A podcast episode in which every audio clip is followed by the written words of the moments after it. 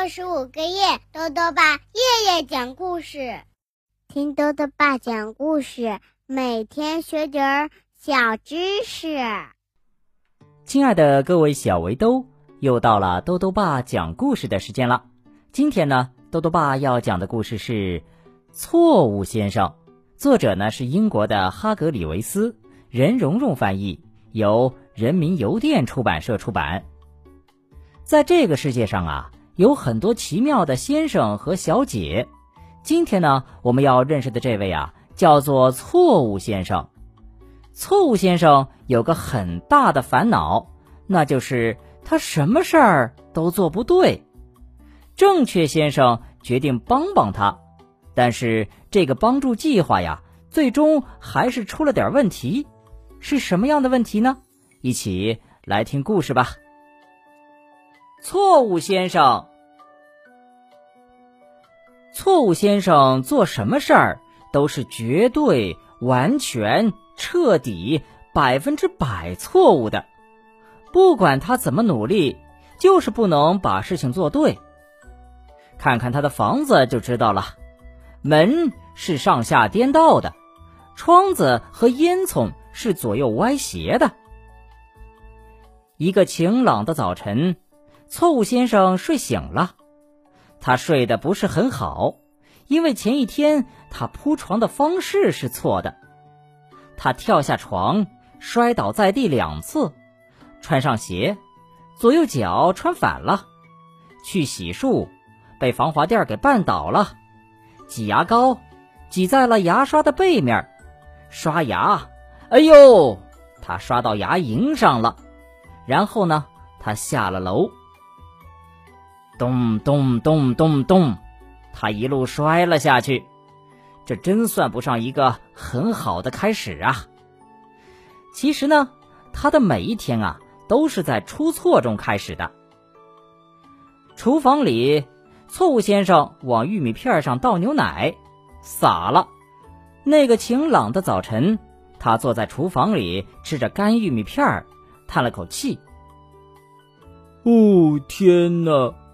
他心想：“真希望我所做的所有事情不是那么绝对、完全、彻底、百分之百错误的。”于是，吃过早饭后，他出去散步，想思考一下怎么解决自己的问题。他花了十分钟才走出房子，因为啊，他一直把门往外推，而不是向里拉。散步的时候。他从一条蠕虫旁边经过。早上好，小狗狗。他说：“蠕虫咧嘴一笑，哼，他早就习惯错误先生了。”错误先生遇见了一个邮递员。早上好，错误先生。邮递员高高兴兴的和他打招呼。早上好，医生。错误先生回答说：“哦，天哪！”然后。他又遇见了亮晶晶太太，她住在巷子里。早上好，错误先生。他笑着说：“早上好，亮晶晶先生。”错误先生回答：“哎，真是糟糕呀。”后来，他遇见了一个他从没见过的人，那个人看上去很像他，但并不是他。早上好，先生。那个人说：“早上好，夫人。”错误先生回答：“我是错误先生。”嗯，我猜到了。那个人回答：“我是正确先生。”能不能告诉我？正确先生继续说道：“你为什么看起来那么难过呢？”错误先生回答说：“因为我什么事儿都做不对啊。”嗯。碰到这种情况，我不能袖手旁观。跟我来，正确先生说。说完，他抬腿就走。错误先生也跟着走，可是他朝相反的方向走了。正确先生急忙跑过去，将他转过身来，往这个方向走。他说，然后他们一起来到正确先生住的地方。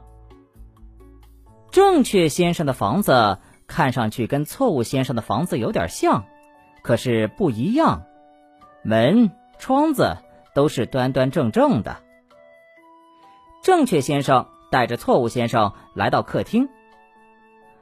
我觉得唯一能让你改变的方法就是跟我住一段时间，你做的事情就不再是那么绝对、完全、彻底、百分之百错误的了。请坐，我们来谈谈吧。他说。错误先生坐了下来，但是他没坐到椅子上。错误先生跟正确先生住了一个月，在那段时间里，他变了。住了一个星期之后，他犯的错误比以前少了一点儿。两个星期之后，他犯的错误比以前更少了。然后，就在整整四个星期之后，错误先生完全变了一个人。现在，你几乎很难区分出他和正确先生了，你不觉得吗？正确先生很高兴，告诉你。你做的每件事儿都不再是那么绝对、完全、彻底、百分之百错误的了，他喊道。事实上，你全做对了，他继续说。错误先生的脸红了，这几乎是他有生以来得到的最好的评价了。